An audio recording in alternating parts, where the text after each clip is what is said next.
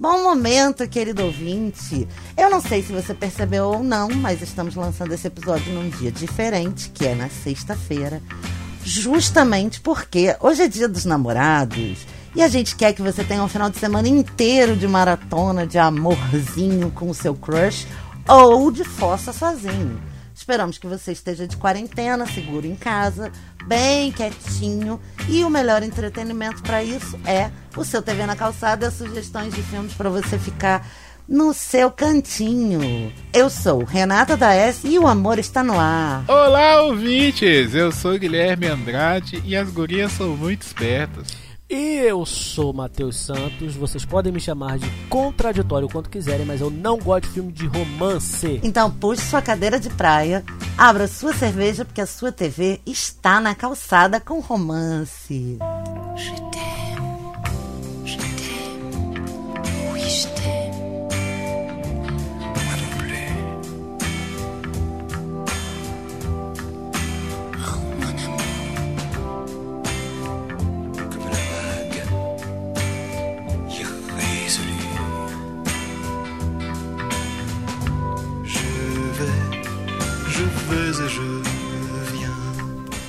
Então, pessoal, como eu já disse agora na abertura, esperamos que vocês estejam de quarentena, que vocês estejam bem seguros, porque em tempos de pandemia é muito importante o distanciamento social.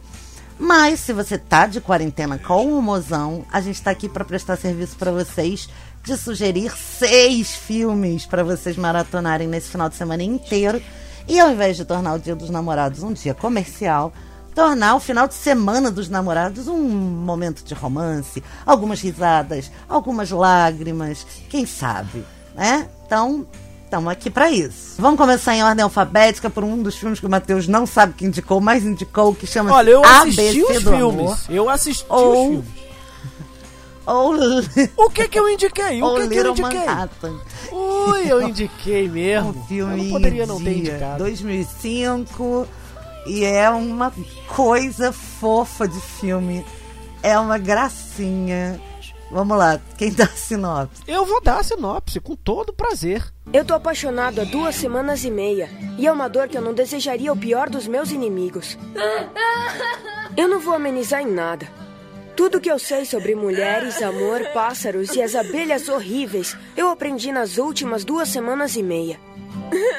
Mas, quando se tem 10 anos de idade, duas semanas e meia podem ser uma vida inteira. I remember my first love affair. Somehow or another, the whole darn thing went wrong. Agora que eu lembrei que foi eu quem indicou esta pérola, já devo deixar claro aqui, esta pérola de, de, de filme da sessão da tarde. É, conta a história de Gabe, que é um aluno da sexta série e conhece uma menina da mesma idade que ele, na verdade, se aproxima dela quando eles vão fazer aula de karatê. E ele é aquele garoto, né, que tem a vida de um garoto de Manhattan, Nova York, né? Brincar com garoto, jogar basquete, jogar futebol americano com o pai. ah, até que ele percebe que tá apaixonado. e aí é que a história se desenvolve porque é um moleque de 10, 11 anos vivendo o drama de estar apaixonado por uma menina e não saber, não ter a mínima ideia de como lidar com isso. Essa é a sinopse de capa de VHS, eu não falo nem de DVD, de VHS. Cara, esse filme é tão legal, ele é tão interessante porque eu fiquei, obviamente, eu já tinha visto, assim, mas eu fiquei vendo com um, um- o olhar de. Gente, esses são exatamente os questionamentos que a gente adulto devia fazer quando se apaixona, né? Eu acho que aquela coisa do. É, eu Exatamente. acho que essa coisa da primeira paixão não passa. Porque se a gente olhar pra paixão, paixão, como acontece, é exatamente daquele jeito. As descrições, o, o, o jeito inocente como ele encara o desconhecido, né? O feminino, ah, o primeiro amor, as reações do corpo dele. Ah, cara, é, um, é uma joia esse Não, e aí já vai, antes do Guilherme falar, eu já, eu agora, agora está tudo voltando à minha mente, agora as peças estão fazendo sentido do porquê que eu escolhi esse filme. É, é, Por que, que esse filme, pra mim, ele não é clichê? Porque a mim, por que, que eu falo que eu não gosto de filme de romance? Falei até na abertura. Filme de romance é clichê. Outros filmes não são? São também. Mas o filme de romance você sabe no que que vai dar, né? E o, o ABC do amor, por que, que ele não é clichê? Porque ele fala exatamente disso do primeiro amor, cara. Um moleque de 10, 11 anos, apaixonado, não sabendo lidar com essas emoções de estar tá apaixonado. Sabe, não é um, um, um, um, cara de 30 anos interpretando um moleque de 17 tentando fingir que tá apaixonado no colegial. É um moleque de 10, 11 anos que anda de patinete pelas, pela cidade e tá apaixonado por uma menina, cara. Cara, eu já passei por isso tantas vezes. eu só não andava de patinete, né? Eu andava de bicicleta. Eu andava de bicicleta. Eu não fiz karatê, mas eu fiz capoeira. Olha aí. Olha aí. A, a, a... Dá pra ter rival do mesmo jeito. Olha aí as relações. Então, cara, esse filme pra mim, assim, foi um. É, é, se fosse para dizer impressões iniciais, foi um deleite rever esse filme. Eu não lembrava sabe? Eu não lembrava. Quando eu falei desse filme foi mais de memória afetiva, tipo, poxa, eu lembro que eu gostava desse filme. Caraca, eu com quase 30 anos de idade, assim, eu foi um deleite assistir esse filme pra mim, porque deixa eu ver aqui, uma hora e meia de filme. Nossa, Deus, uma hora e meia passa assim, ó. Passa num estalo. É, é muito legal, é muito divertido. É, é muito nostálgico também, porque eu lembro muito da minha infância, das paixonites, aquela coisa toda. Nossa, Deus, que maravilha. Fala aí, Guilherme, fala aí, Guilherme, senão, senão vai chover purpurina. É, eu... eu concordo, cara. Vocês já falaram tudo aí. É um filme pra gente se identificar mesmo. É, eu me identifiquei na, naquelas histórias ali de quando se apaixona pela primeira vez e tal, e não sabe como falar com a menina, e aí fica arrumando desculpa para chegar perto dela e tal. E aí tu, o dia parece que não passa. E. Cara, demais. É igual o Matheus falou, é, é, rapidinho, uma hora e meia, você nem vê o tempo passar. Sabe? Uma dica aí, ó, pro, pro, pra você tá, tem o crush aí. Esse filme eu acho que já é para aquele crush que já tá um tempo a mais, né? Não é aquele. Se você tá no primeiro dia dos namorados, não vê esse não. Não vê esse não. Vê um que a gente vai falar mais pra frente, eu vou dar a dica. Esse já é para aquele casal que já se conhece, quer ver um filme divertido, quer dar umas risadas, né? Quer passar o tempo mais rápido. Aí vai e assiste, porque é um clássico. Realmente a história é maravilhosa. É, tem muito clichê? Tem. Né? Tem. Toda comédia romântica tem seus clichês, mas os clichês são bem trabalhados. É, até o final também, não vou falar ainda do final, mas o final é legal, sabe? O final é legal, ele não, chega a ser surpreendente, mas ele é corajoso, sabe? Ele não vai pelo óbvio. O, fina, o final é o amadurecimento que faz parte da vida, né? Isso. E, e é um final leve, de certa forma. Porque, Sim. assim a gente quase torce pro final ser esse, né? quase. Sim, claro, porque são adolescentes, são crianças, são pré-adolescentes, né? Nem, nem adolescentes são, são pré-adolescentes. Então, assim, não faz muito sentido é, aquilo ser. Porque a comédia romântica, né? Se você pegar aí, por exemplo, a gente vai falar mais num outro episódio do, dos filmes do Adam Sandler tem aquela fórmula, aquela coisa que no final tudo dá certo e o casal fica junto e bababá. Só que é por ser adolescente e, e, assim, é o ABC do amor, né? Eles estão aprendendo as coisas. E a menina é muito madura, né? Eu acho isso legal porque é verdade, as mulheres amadurecem mais rápido, elas e nós homens somos babacões que achamos que sabemos tudo. E quando a gente pega esses filmes, por isso que eu falei a, a minha frase de entrada, as gurias são espertas é, não é desse filme, é de um outro filme que nós vamos falar também mais pra frente. Mas é isso. Olha, eu vou são... dar um spoiler aqui, peraí. As gurias são espertas é um, um, uma frase que serve para os seis filmes, cara. Porque todas as mulheres desse episódio dão nó nos caras. Todas. Isso. pois é. Sabe? Então, é, é, bem legal isso, como é trabalhado na questão da adolescência, a diferença dos dois, sabe? A diferença da família. E que, na verdade, é, esse filme, né? A gente vai poder falar um pouquinho do final? Ou não? Pode, pode, sem spoiler, pro pessoal até se preparar pra quando o mozão chegar lá no entardecer, já saber o que, o que dá play. Ah, tá. É assim, não, não vou nem dizer. Mas a história de amor não é do garoto, né? A história de amor chega a ser dos, pa do, dos pais do garoto.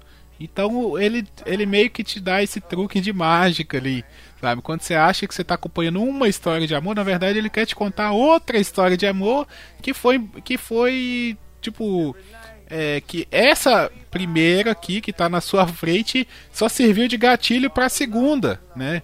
Então é bem legal, bem legal como o filme até tem esse elemento surpresa no final. Você não espera que aquilo, que, que a questão dos pais vai acontecer e é legal, sabe? Você vê, ó, oh, que, que massa, né? É, e é bem, é bem o clima do final, é bem aquela, aquele saudosismo de você lembrar de uma época, né? Assim, poxa, sabe quando você vai sentar para contar uma história para seus filhos?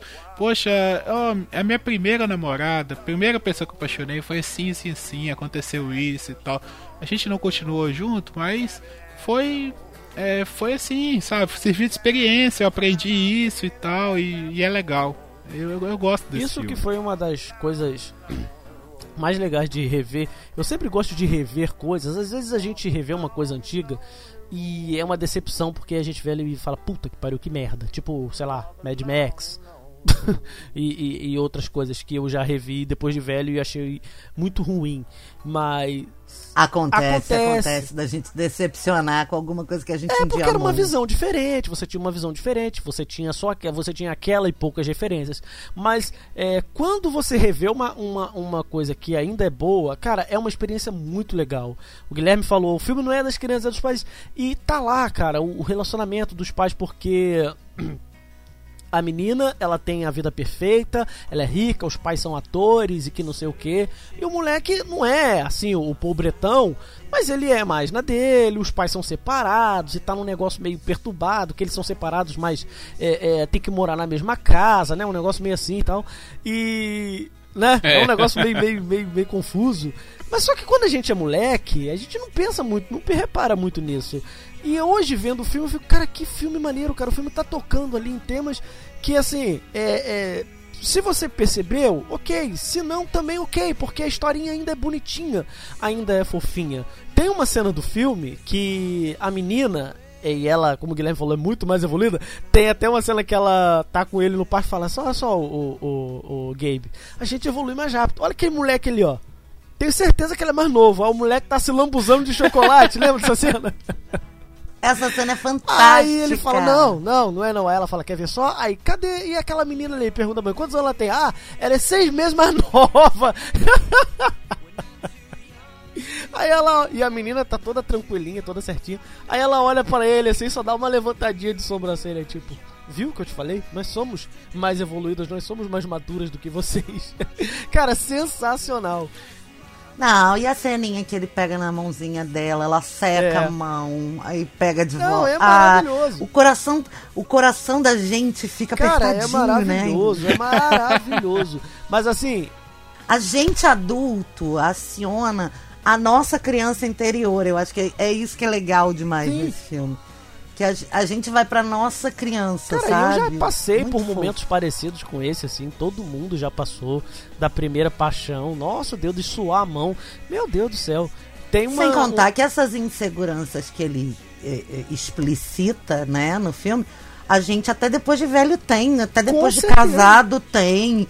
De vez em quando fica, ai, será que fulano ainda gosta de mim do mesmo jeito? E, porra, então é por isso que rola essa identificação tão grande. E o, o garoto, ele, ele tem uma coisa de, de imaginar que eu achei sensacional, porque eu tinha, e, e, e falo falo sem vergonha, tinha e tenho essa coisa de imaginar, de viajar.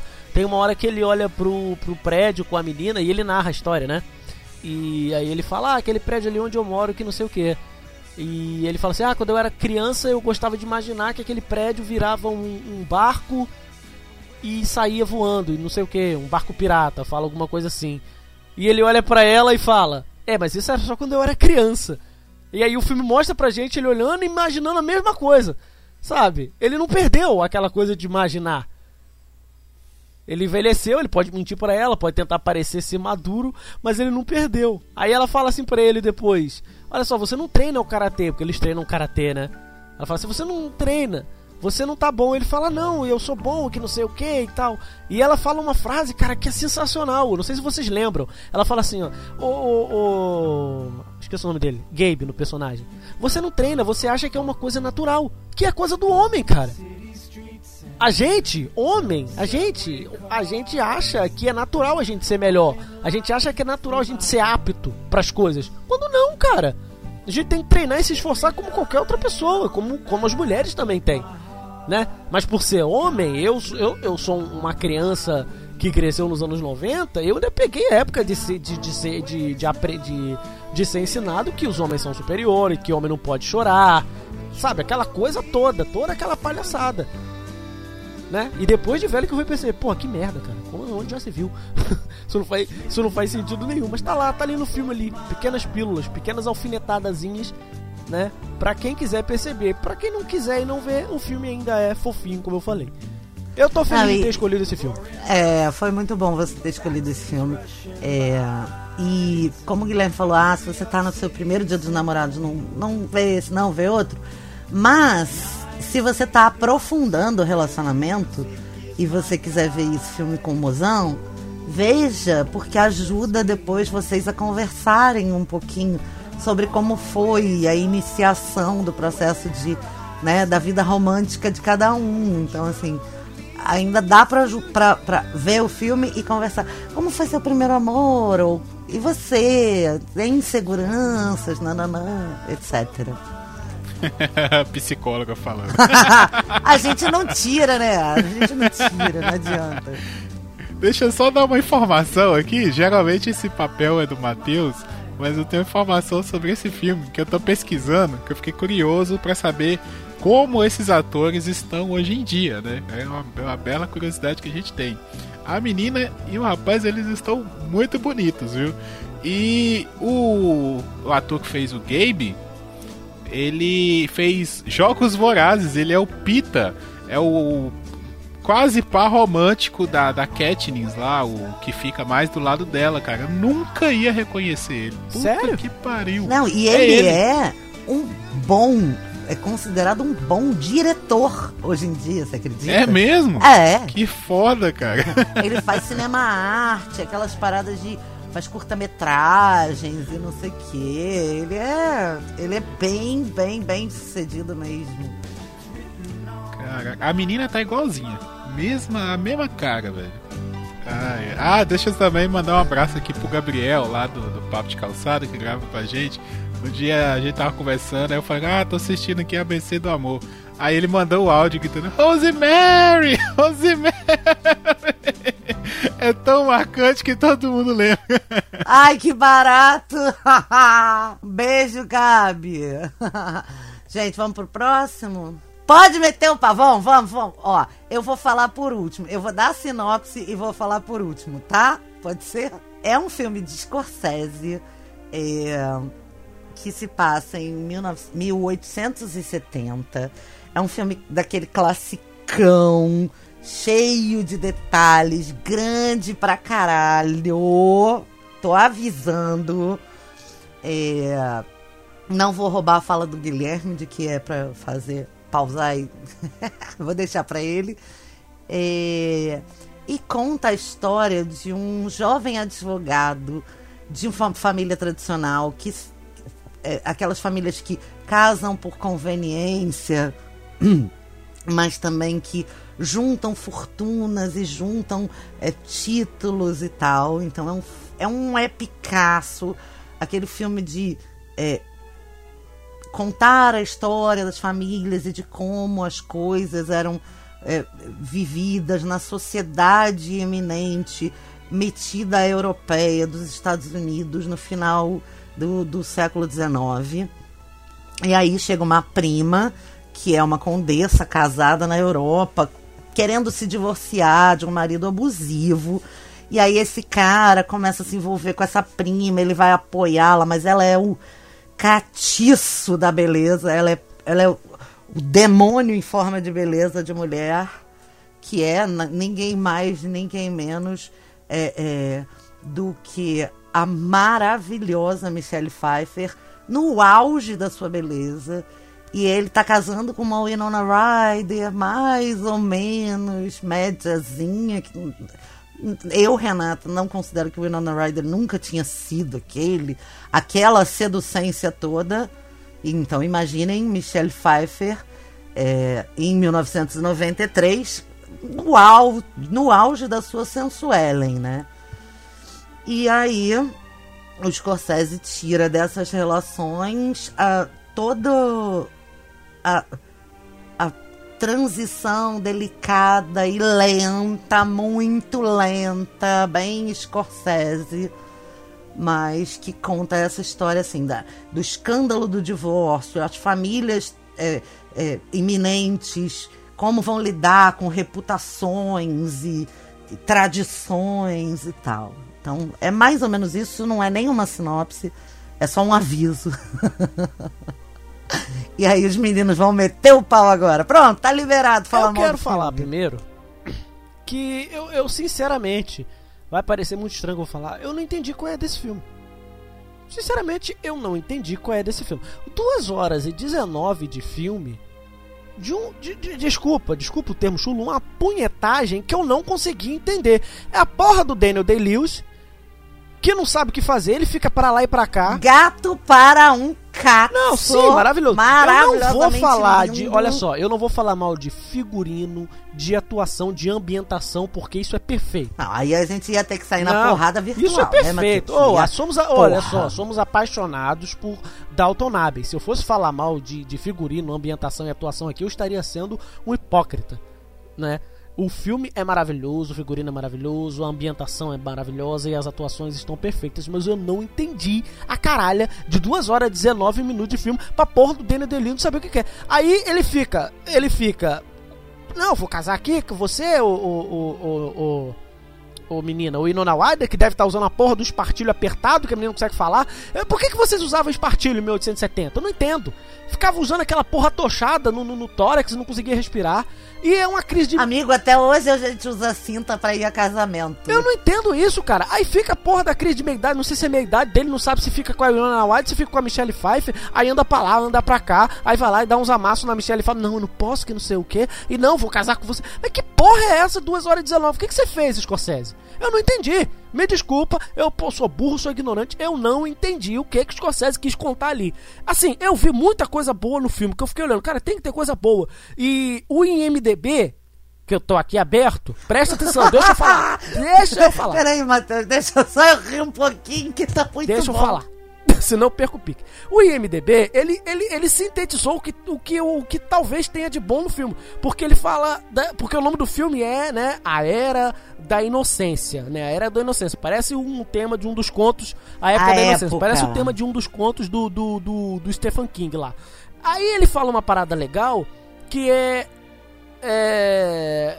Ele é ambientado ali nos anos 70 e ele fala da, da perda da, daquela coisa da alta sociedade se perdendo, aquilo se mudando ou se atualizando. Talvez a queda das tradições por meio desses três personagens, né? O personagem do Daniel Day-Lewis, da, da, da, da Michelle Pfeiffer e da, e da Winona Ryder. E sim, é ali, porque o filme fala aquela coisa, não pode, mulher é casada e ela é casada, e ela não pode se separar do marido onde já se viu, porque a mulher não pode se separar, e ela é mal falada por causa disso, e ela não vai na festa porque ela não tinha vestido de festa. Cara, que inferno, cara. Olha, o filme é maravilhoso esteticamente, é lindo, as atuações são perfeitas, a trilha sonora é maravilhosa, tem diálogos muito legais, mas eu não entendi 2 horas e 19 da- de um filme pra não contar nada. Pra não contar nada. Tá? Eu, eu- não vou nem falar diretamente do final, vou deixar o Guilherme falar. E se der tempo eu falo mais alguma coisa.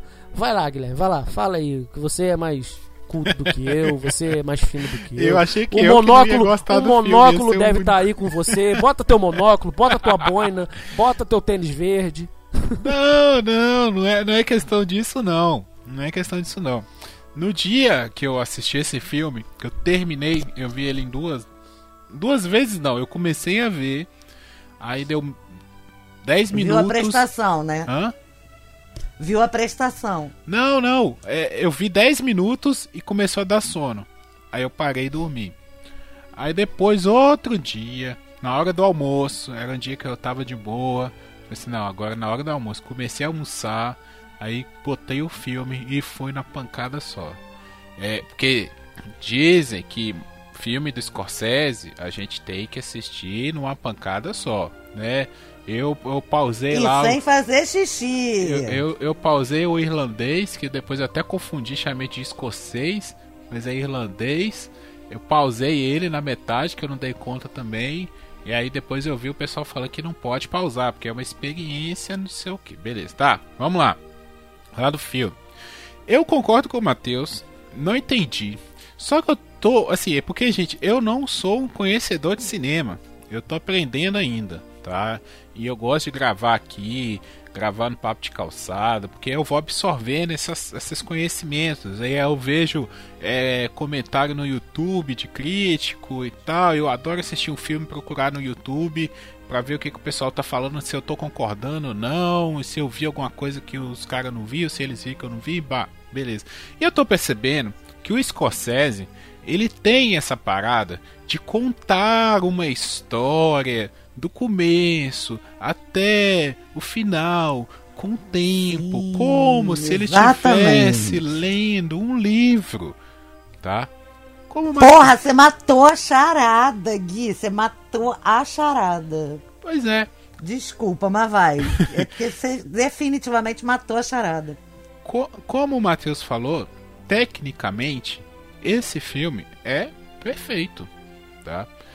Eu que tô começando a prestar atenção nos detalhes quando eu assisto filme, pô, o primeiro, o primeiro, não vou dizer primeiro ato, mas a apresentação do filme ali no começo, no teatro, chega até a ser expositiva demais, aquela câmera viajando e vai, e a câmera está te contando tudo que o cara fala no diálogo, a câmera vai e mostra, mas não é aquela coisa expositiva para falar assim, ó, é isso aqui, não. Tipo, é uma rima, é uma rima, a câmera faz o que o cara tá falando. Então, se você percebe esses detalhes, você isso acrescenta um pouco, né? Você fala assim, olha, como que realmente o papel do diretor é importante. E o Scorsese é um puta diretor. Um puta diretor.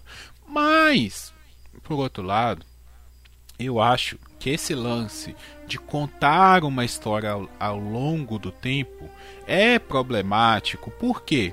Se a história não for interessante, ela fica chata. Porque, por exemplo, esse filme me lembrou muito Gangues de Nova York, que é do Scorsese também. Gangues de Nova York conta uma história lá de Nova York, no começo da Nova York, da, da, da, da imigração dos, dos, dos holandeses, né? Até que o cara lá tem o nome de, de Amsterdã lá. É, e tal, e toda aquela coisa ali, os irlandeses também, toda aquela imigração que estava acontecendo ali para os Estados Unidos. Só que assim, é um filme mais dinâmico. Os personagens estão é, em conflito toda hora, e tem luta, e tem não sei o que e tal. Esse filme do, do Tempo da Inocência, não. Ele é um filme de romance classicaço. É o, é o romance do romance, é o fino do romance. É aquela, aquela romance quase de literatura. Eu lembrei muito, lendo, é, vendo esse filme, de um livro que eu li, um livro fininho, de escola, chamado Senhora, do José de Alencar. É, É muito bom esse exa livro. é exatamente a mesma coisa. Aquela sociedade aristocrata, uma mulher de família rica que vai ser apresentada à sociedade e aí começa a vir pretendentes e aí ela tem uma relação de um casamento complicado com esse cara e a coisa vai indo até o final. E assim, só que o livro é uma coisa, você lê um capítulo hoje, lê um capítulo amanhã, o filme não. Sabe, o filme eu acho que ele precisa mais de, de, de, de, de, de falar assim, olha, pera aí, para aí pra ver isso aqui, sabe? Essa história é interessante. Eu acho que a dinâmica, na, na- no caso da adaptação, ela tem que ser melhor trabalhada. É, aí vou falar, dar um exemplo aqui de um filme que é longo pra cacete. Tem gente que acha chato, mas eu acho legal. É Senhor dos Anéis. Senhor dos Anéis tem isso. Ele é longo, o livro é chato, mas quando vai pro filme, eles conseguem trabalhar, o Peter Jackson consegue trabalhar de uma forma que a trilha sonora entra empolgante, e tem hora que você tá quase cochilando e o negócio vem de uma vez e você, opa, pera aí, agora entrou uma ação aqui e tal, sabe? Então eu acho que falta isso nesse filme e também eu não sou o cara do romance romântico, aquele negócio, sabe? Até que na literatura eu ainda vou, mas no cinema, para mim é complicado. Eu não gostei do irlandês, eu não gostei desse, sabe? E não é só porque é Scorsese que é bom, sabe? Eu acho que Scorsese tem muito filme, tem muito filme bom, mas tem uns que é chato. Quer acrescentar alguma coisa, Matheus? Ou eu posso falar do porquê da minha escolha, de qual a minha relação com esse filme? Por favor, fale do porquê e me esclareça esse mistério. Tá bom. a questão é a seguinte: é, eu tinha até escolhido um outro filme e eu troquei quando esse filme entrou na Netflix, no catálogo da Netflix, porque, em primeiro lugar, é, eu tenho um relacionamento com esse filme. E esse filme me foi muito querido. Eu tenho o DVD dele até hoje. Que logo que ele saiu em DVD, eu comprei o DVD. Eu tinha em VHS antes. E hum, eu acho esse filme uma obra de arte. Eu tenho paixão por esse tipo de. Com, da, por essa forma de contar a história dessa época, principalmente, né? Essas, esses conflitos que a gente não viveu, essas tensões que a gente não conhece, de essas tensões morais de ah, eu tenho que honrar os meus compromissos. A gente vive num tempo de descompromisso. Então, é, para mim é muito curioso e interessante a forma como as pessoas lidavam internamente com esses. Eu dei a minha palavra. Eu dei a minha palavra, é uma lei, é uma coisa muito importante. Eu uh, digo que eu sou bem nostálgica daquilo que eu nem vivi, sabe? Das pessoas se olharam e tocou um dedo no outro, estão namorando. Segundo, porque eu vivi relacionamentos bastante complicados. E, em geral, eu estava muito sempre sozinha. Eu estava sempre num relacionamento, mas que não tomava meu tempo nem a minha vida. E eu vivia na fossa. Então, esse é um filme muito de fossa para mim, muito do que o amor deveria ser e etc, etc, por ser uma obra de arte e por ter essa, esse esclarecimento dos compromissos e tal, etc. Por fim, é, eu não sou a maior fã de Scorsese do mundo, não, mas os dois filmes que o Guilherme não gostou, eu gostei. eu gostei bastante do, do, do, do irlandês, o escocês, aí, Gui. e eu amo a época da inocência. E eles, eles não, a carreira do Scorsese é, é bem isso que eu falei que o Gui matou a charada a carreira do Scorsese, ele faz, ele faz uma transcrição da época que o, o, o texto, a história está sendo contada para o ritmo do filme. Então, assim, cada filme é como um livro descrevendo a experiência daquela época. Então, eh, se você está em 1870, o tempo passava de um outro jeito, os compromissos eram outros. Não, eu, eu não desrespeito a sua opinião, Mateuzinho, de que o filme não diz nada. Mas o que o filme diz é contar como as coisas aconteciam e como o tempo dessas pessoas era vivido.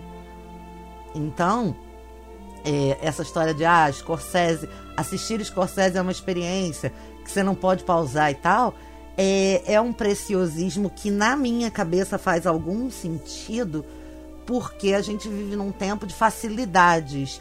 E as histórias que o Scorsese conta são histórias em que essas facilidades não faziam interferência nas histórias. Então, assim, é, tem muito a ver com o meu amor pelo pela minha nostalgia, né, de ter vivido esse filme como um dos meus filmes de carinho, de ficar na fossa, de ficar sozinha, e também só para cerejar esse bolo, eu nunca assisti esse filme com nenhum namorado. No dia que eu fui assistir pra gente gravar o Bruno, a gente assistiu esse filme, eu falei, eu nunca assisti esse filme com namorado. E ele passava pra lá, pra cá, pra lá e pra cá, fazendo mil coisas. E aí ele chegou uma hora que ele falou: É, realmente, eu não vi esse filme com você, não. E ele não viu dessa vez. Então continua sendo um filme, pra mim, completamente virgem de namorados. Então, está aí a minha escolha. Ai, ai. É, Matheus, tem Não, eu alguma só coisa quero pra dizer falar que aí? assim, eu não desmereço o filme, não. Eu realmente não gostei. Porque eu falo assim, ah, que eu não entendi, não tem o que não entender no filme. E não é pra todo mundo, por isso que é É. importante, por isso que eu achei importante dar espaço pra vocês falarem primeiro da experiência de vocês. No dia o Guilherme falou: "Ah, entendi o que que você quis". Ele tava conversando comigo, acho que no privado, talvez. Mas é porque o Matheus também não participa muito do grupo, então podia ser no privado ou no grupo, tanto faz. Eita. Ei, É, participo sim. Nossa senhora. Lavou, lavou roupa suja na frente da audiência. Caralho. Tô aproveitando que ele tá breaco. e eh, aí ele falou: Ah, entendi, é pra pausar, pra beijar na boca, pra medir boca, pra dar uma namorada no meio do filme e depois voltar, né? E também pode ser usado com esse objetivo, mas por isso que eu queria que vocês falassem primeiro, porque eu sou super suspeita pra falar desse filme, porque eu acho ele um presente, sabe? Eu me, eu me senti achando que eu tava dando um presente pra vocês dois. Ledo engano. Não, sim, deixa eu, deixa eu só falar antes de finalizar. É... Eu, eu não sei se eu vou rever esse filme de novo na minha vida. Eu não sei nem se vai ter vida de novo, do jeito que a gente tá, enfim. É, mas é o, o, o que você falou aí, Renata, agora há pouco, é, é muito válido e é legal reiterar. Ele é um filme pra retratar uma época. E isso é muito válido. Peraí, faltou eu dizer uma coisa que é super importante, que é a seguinte. Fala. O quanto hoje, pra gente, é inerte e não é escandaloso, e não é escandalosa a infidelidade. Sim, exato. Isso é uma parte importantíssima do filme. Porque era um drama de consciência, a infidelidade. E era uma questão de quebra de contrato mesmo, de contrato moral, que era muito. Era, era, gerava um conflito interno muito grande.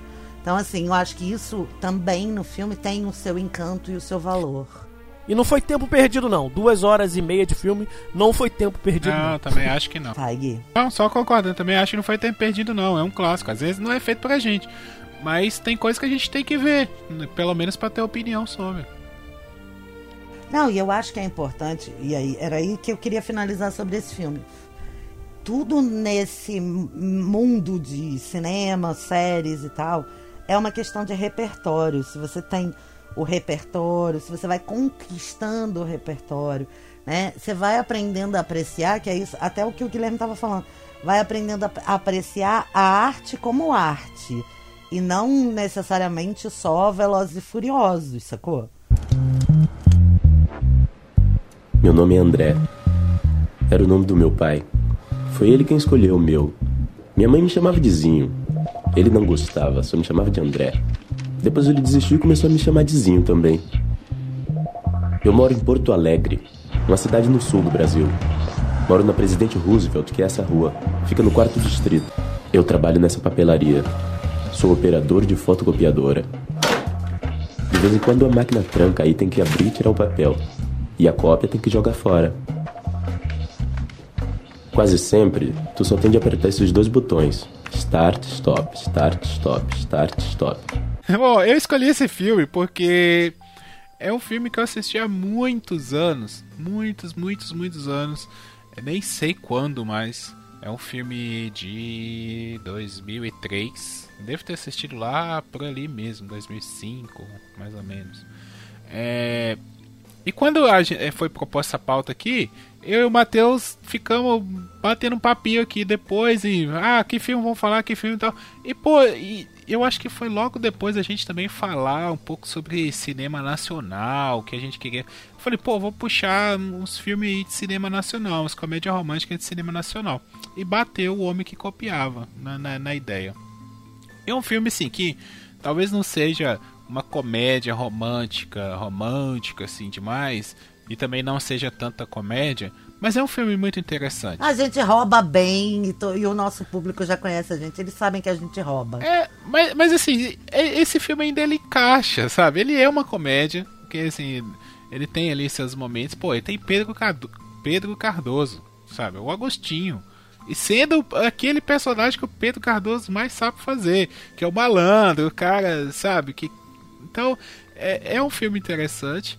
E tem um elenco de peso, né? Pô, Lázaro Ramos, Pedro Cardoso, é, é, como é que chama a menina? Leandra Leal, Leandra Luana Leal, Piovani. Luana Piovani e Júlio Andrade de um coadjuvante de luxo. Porra! sabe? Porra, foda! Então, assim, é, vale muito falar sobre esse filme. Ele conta a história de um rapaz que, trabalha, é, que trabalhava numa uma papelaria, tirando fotocópias, né, ou xerox, por isso que é o homem que copiava. Ele se apaixona por uma moça.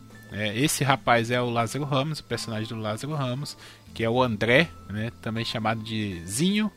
A personagem da Leandra Leal é a Silvia. Ele se apaixona por ela, só que ele é aquele cara tímido, introvertido e tal. Ele vai tentando chegar nela aos poucos e arruma desculpa para ir lá na loja que ela trabalha.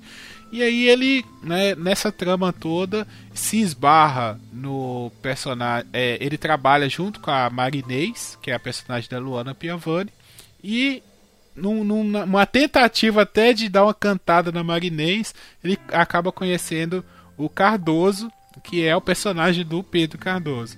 Então, esse, esse quarteto aí, né, esses dois casais vão ali é, se relacionando. A, Le a personagem da Leandra Leal ainda fica um pouco de fora, ela vai entrar no meio do grupo mais pro final.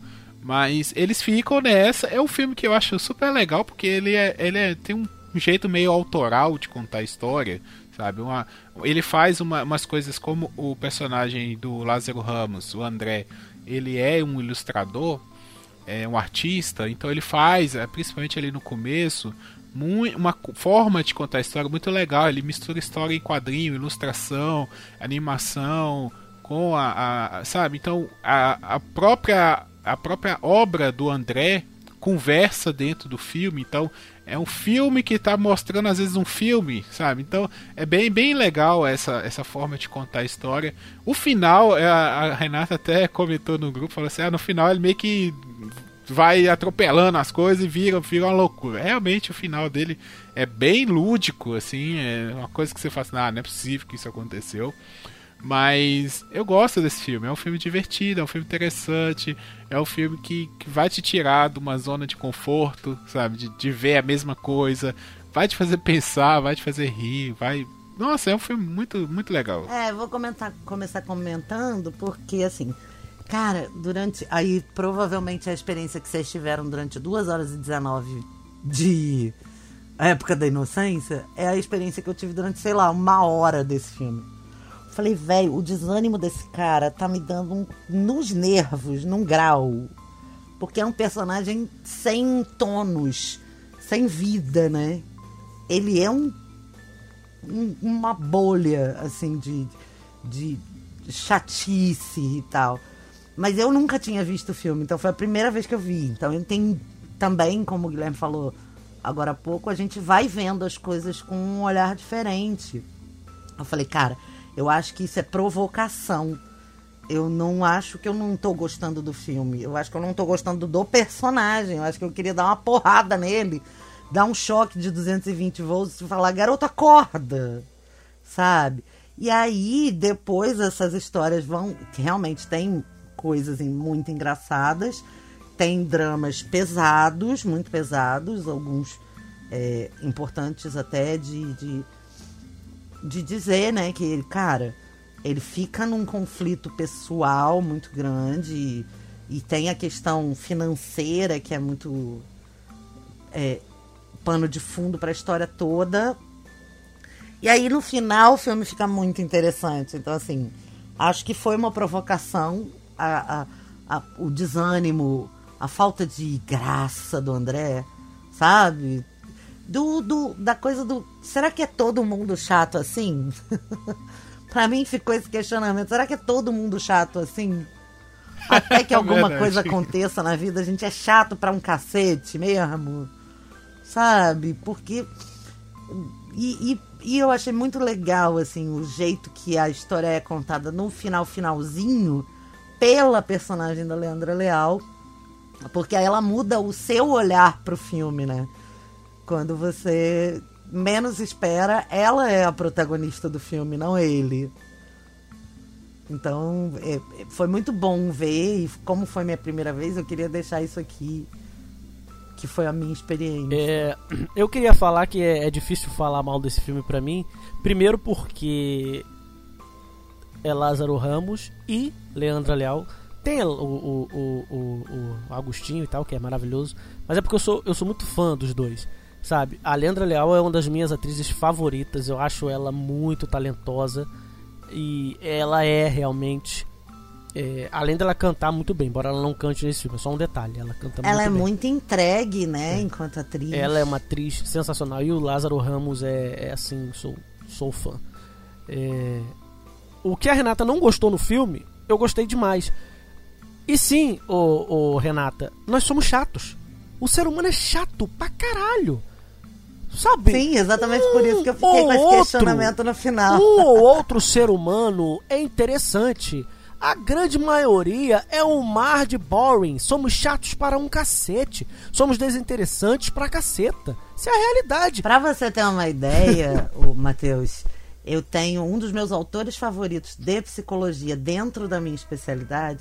Ele diz que a especialidade do ser humano é ser desinteressante e, enquanto isso, a especialidade do terapeuta tem que ser ser interessado. É. Porque a gente tem que se interessar por aquele ser humano que está fazendo força para ser chato, para se defender do outro ser humano. E é muito Então, Lázaro é. Ramos, cara. Eu acho muito profundo isso. Não, e é cara. toda a verdade, porque o Lázaro, o personagem do Lázaro Ramos, o André, ele é só retraído, tímido, e eu sei muito bem que é ser isso. Mas ele não é um cara completamente desinteressante. Ele desenha, ele tem uma visão de mundo completamente diferente da de todo mundo, sabe? Aquela coisa dele ficar se imaginando, ele imaginando que é jogador de futebol. Puta, porra, cara, qual moleque brasileiro não imaginou que era um jogador de futebol famoso, sabe? Tem uma hora que ele imagina, e ele até imagina os gols, porra, aquilo ali. E ele fica, o sonho dele é ganhar um dinheiro e sair fora dali. É muito legal porque se você procura nas sinopses básicas desse filme, não tem nada a ver com o que é o filme. A sinopse básica, quando você coloca no Google, tá escrito bem assim, ó, exatamente.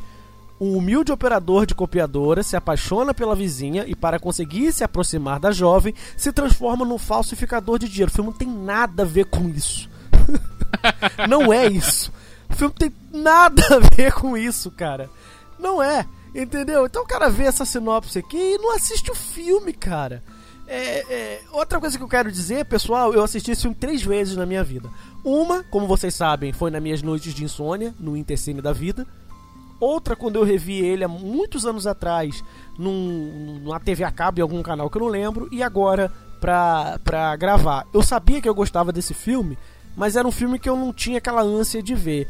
E foi muito bom eu rever ele agora, depois de muito tempo, que eu já tinha esquecido de muita coisa, e foi é, um deleite. O que pra Renata foi meio chato, aí sim pra mim foi, foi um deleite. O filme é muito bom.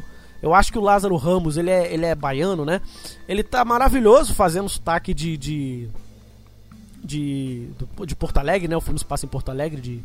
É, Gaúcho. você, gaúcho, é gaúcho, esqueci o termo.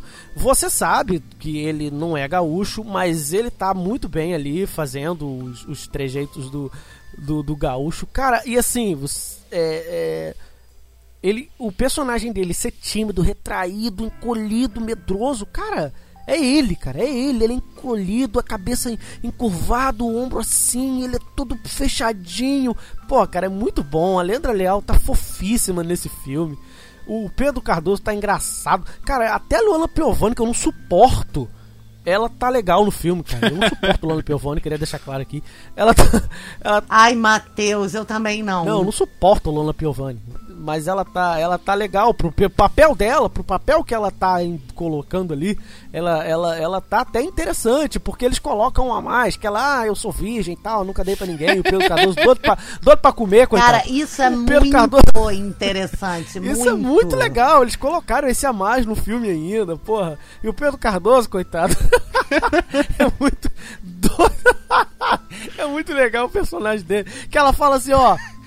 Olha só, presta atenção. Vou dar pra você não, hein? Aí ele assim, é não. muito bom, cara. Aí ele fala assim, a gente não sabe, né? Pode ser. A, a- a vida muda, a vida é assim. Aí ela fala, não, é isso que você não tá entendendo. Eu não vou dar pra você. Ah, É, e, e esse filme, eu nem sei quantas vezes eu vi esse filme, não. Foi de três pra mais também. Mas vale a pena ver e rever pra pegar os detalhes da história, sabe? Porque justamente o que a Renata contou, que no final, né, tem a- o lance da personagem da Leandra Leal contando a versão dela da história, e você percebe. E aí quando você revê o filme, você vê que tava tudo ali realmente. É- são, são detalhes tão pequenos são detalhes tão pequenos que quando você revê e percebe, assim, caraca, cara, isso que é legal, sabe? Isso que é legal na forma de contar a história. Tá? É essa certa ilusão que existe, né? De tá ali, mas você não tá vendo, sabe? Aí você faz, é, assiste de novo e pega mais alguma coisa. Fora as questões das discussões, do, drama familiar, do da questão do dinheiro. O filme já começa falando de dinheiro. A primeira cena é muito interessante. O cara tá no, no, no supermercado, não, não tem dinheiro, não tem um, um real a mais para comprar uma caixa de fósforo. E na cena seguinte. E Que situação merda, né? Puta que pariu, cara. Que situação merda. Ah, não, mas eu preciso levar o fósforo. Não, mas eu já passei. Não, mas eu quero o fósforo. Nossa, Deus, que E agonia, na cara, que agonia. seguinte ele tá queimando uma pilha de nota de 50 reais. Então você fica assim, opa, que isso? Como assim? Né, E e esse filme vai, vai caminhando de uma forma é, legal. Eu acho que realmente, da, da- da segunda pra terceira vez que você assiste, é, é mais interessante, sabe? Quando eu lembro quando eu vi pela primeira vez, eu achei ele meio chato também. Só que o final é tão legal e essa, e essa história da, da, da Silvia, né? co- Recontar ali, você fala assim, poxa, sabe? não esperava isso, não. Sabe? É o lance da mulher ser mais esperta do que o homem, né? Ser mais madura, mais uma vez. É, e a fala que eu, que eu disse que as gurias são muito espertas é desse filme, né? Que o Lázaro Ramos fala. Que tem, né, tem que tomar cuidado e tal, que elas sempre sabem o que fazem tudo mais. Então, é, vale muito, cara. Mas não, não veja esse filme na bad, não. Tá, não veja esse filme na bad, não. Se você estiver sozinha no Dia dos Namorados, não veja esse filme. Vai ver outro, vai ver lá o ABC do Amor, vai ver algum outro aí que a gente vai falar, porque esse filme vai te deixar mais na bad. Eu não sei nem se esse filme é meio que, esse filme é meio que um gatilho ainda.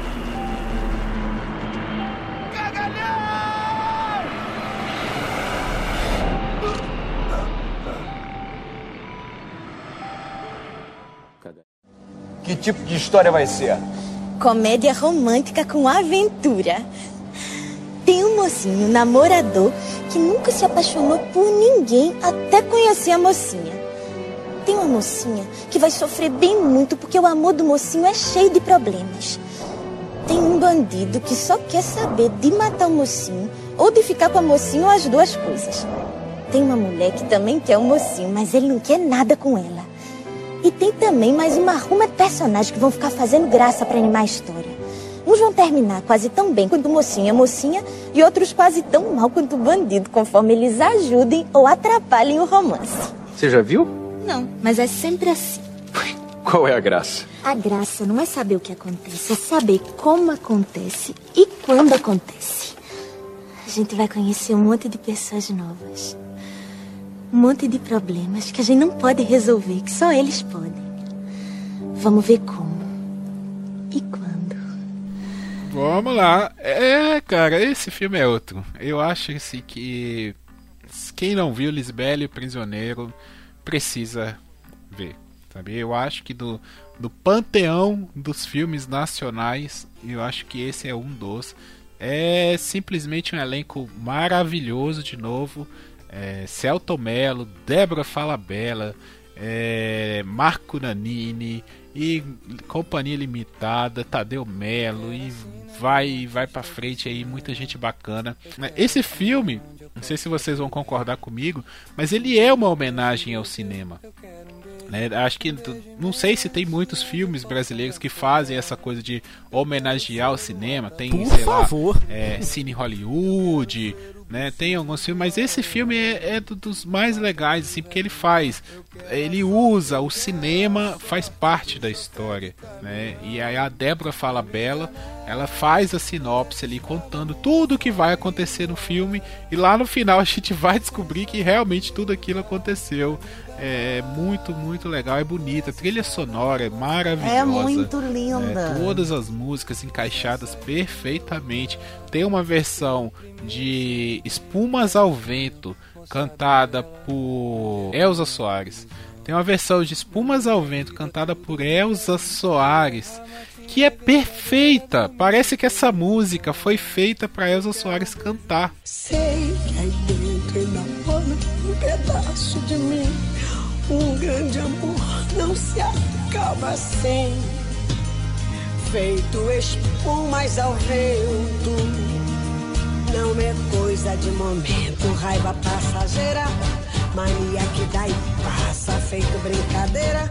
O amor deixa marcas que não dá pra pagar. Que é uma, uma tem versão do, do acho que do, do Gonzagão, do Fagner, mas a versão da Elza Soares é perfeita, sabe? Quando eu ouvi essa música na voz dela, eu falei, caraca, eu fiquei arrepiado. Sabe? A trilha é perfeita, os personagens são perfeitos. É, a história se passa em Vitória de Santo Antão, que é a, a cidade que a nossa amiga Angélica trabalha. Né? Então tem esse detalhe também. Um abraço para Angélica. É, e tudo, cara. A construção do filme é muito bacana.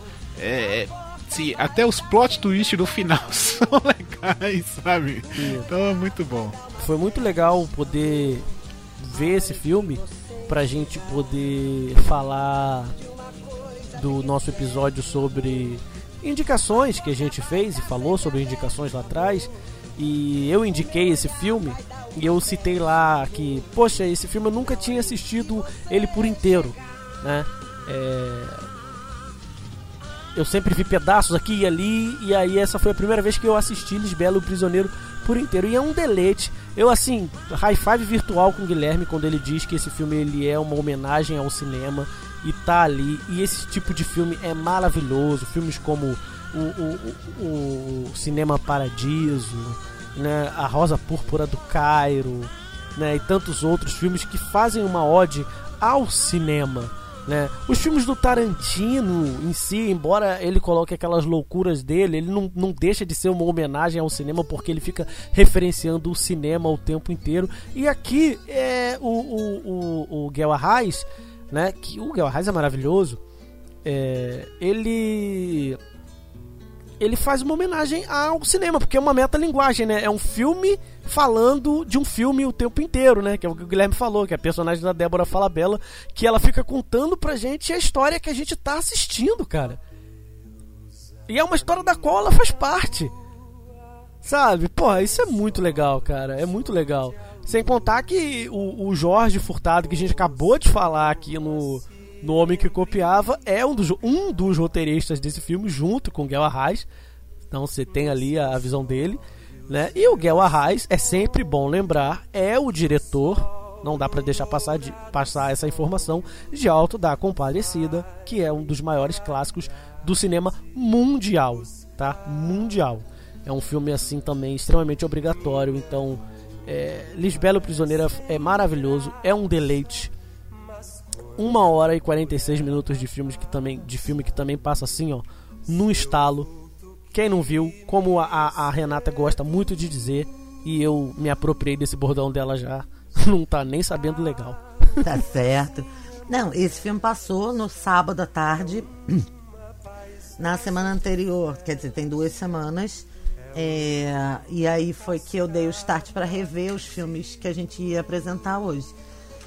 Eu não posso deixar de falar também, como ressaltar, né, que como o Matheus falou, ele é levemente inspirado, sim, na Rosa Púrpura do Cairo, isso já foi confirmado. É, e para você que já conhece Guel Arraes e não gosta de Guel Arraes, é mais do mesmo. Ele é muito parecido com os outros filmes. O Alto da Compadecida, é, peraí que tem é, outras, Caramuru, é, me, é, o Coronel Lobisomem, né? Tem, tem todos muito a mesma pegada. É, mas eu acho Lisbela muito divertido. É um entretenimento muito puro, muito engraçado, muito leve. Não é um filme que eu que me faça pensar muito, não é um filme que eu tenha predileção, assim, muito, muito carinho pelo filme, mas eu acho o filme muito engraçado. É porque é o tipo de comédia que não me apetece, sabe? Mas é um filme muito bonito e como o Guilherme disse para mim, que é a minha coisa favorita nesse filme é a trilha sonora, porque é belíssima, belíssima, belíssima, belíssima. Caraca, eu tô pesquisando aqui, eu já vi todos os filmes do Gel Arraes e não sabia quem era ele. eu adoro todos os filmes dele, muito bom. É, assim, é, e uma coisa que eu queria comentar também é porque esse filme ele acaba sendo uma grande homenagem àquele povo ali, né, do, do interior do, do, do Pernambuco. Então, o personagem do, do Celto Melo, ele é um chamado, né, é, é popularmente é o homem da mala. É aquele cara que é um mascate, ele vai de cidade em cidade, chega na praça, abre uma mala e começa a vender o produto que seja, né? Pô, o personagem do Marco Nanini é cada pérola que ele solta, né? O, o Vela de Libra, caraca, cara, cara, ele tem uma frase que eu uso na minha vida até hoje, que é que ele fala, né, que o Celto Melo pergunta, pô, mas por que, que você quer matar é, alguém? Aí ele fala assim, é porque eu sou matador. Se eu fosse é, uma bordadeira, eu esqueci a profissão que ele fala, eu vou te trazer uma peça de tricô, sabe? o que eu posso te pagar é com morte, não tenho o que fazer, sabe? Então, de vez em quando eu uso isso. Às vezes eu devo um favor para alguém, eu vou e faço alguma coisa que eu sei fazer, sabe? É o que eu tenho para oferecer. Então, muito bom, cara. Eu adoro. Assim, e não lógico, vou perder eu... a piada. Gal Arraes foi produtor do Esquenta. Ah, eu tô vendo isso daqui. Muito bom, tá vendo? É tudo que ele fez, eu gosto. é o amor do Guilherme ao Esquenta. O quê? Ele dirigiu o Esquenta. E o que? Esquenta? Aquele programa da. da... Regina Casé. Exato. Alô, o carinho, Regina, do, o carinho televisivo do Guilherme Andrade. O xodó. Pra quem não sabe, eu já sonhei que o Esquenta tinha voltado. É o nível, o meu nível Meu de esquenta. Deus, cara. E se você não conhece, por acaso não conhece o Papo de Calçada, é um clássico do Papo de Calçada. A admissão de todos os membros de que o Guilherme Andrade é o maior defensor do esquenta no pod, na podosfera brasileira. o Papo de Calçada ele é um esquenta podcast. Eu só não tinha atinado para isso ainda. Olá, querido ouvinte. Neste momento eu vim aqui fazer um pequeno parêntese para pedir a você que fique até o finalzinho do episódio, porque a referência que a gente acaba de usar vai ser uh, colocada no final, porque o editor ficou duas horas procurando em 148 episódios. Então tem mais um presente de Dia dos Namorados para você. No final do episódio, a gente mostra a referência original. Mas é. Vou só para finalizar a questão do filme, é isso, sabe? Eu acho esse filme uma, uma, grande, uma grande obra mesmo. Concordo com a Renata de que é mais do mesmo, realmente é mais do mesmo. Só que mesmo assim, é, existe certas diferenças, sabe? Então, o Alto da Compadecida ele vai para um lado ali do, do João Grilo e do Chicó, que é um lá, ele mostra uma certa coisa. Esse filme ele já vai mais para um romance. Ah, tudo bem, o personagem do João Grilo é muito parecido com o personagem do Celto Mello, que aqui não tem nem como dar nome para ele, porque cada cidade que ele vai, ele tem um nome diferente, é Leléu não sei o que, é, sabe? Então ele fica sendo o personagem do Celto Mello. Mas é, já, já pega alguns aspectos diferentes, sabe? E eu, eu gosto disso. Eu não sei se Lisbelo Prisioneiro também é uma adaptação literária. É, não, não tenho essa informação. Mas ele sabe. Era uma peça de teatro. Pois é. E, e ele sabe fazer essas adaptações. Agora que faço eu da vida sem você? Você não me ensinou a te esquecer. Você só me ensinou a te querer e te querendo eu vou tentando te encontrar, vou me perdendo, buscando em outros braços seus abraços, perdido no vazio de outros passos, do abismo em que você se retirou e me atirou e me deixou aqui sozinho. Agora que faço eu da vida sem você? Então, o próximo, Matheus Santos com Meu Primeiro Amor.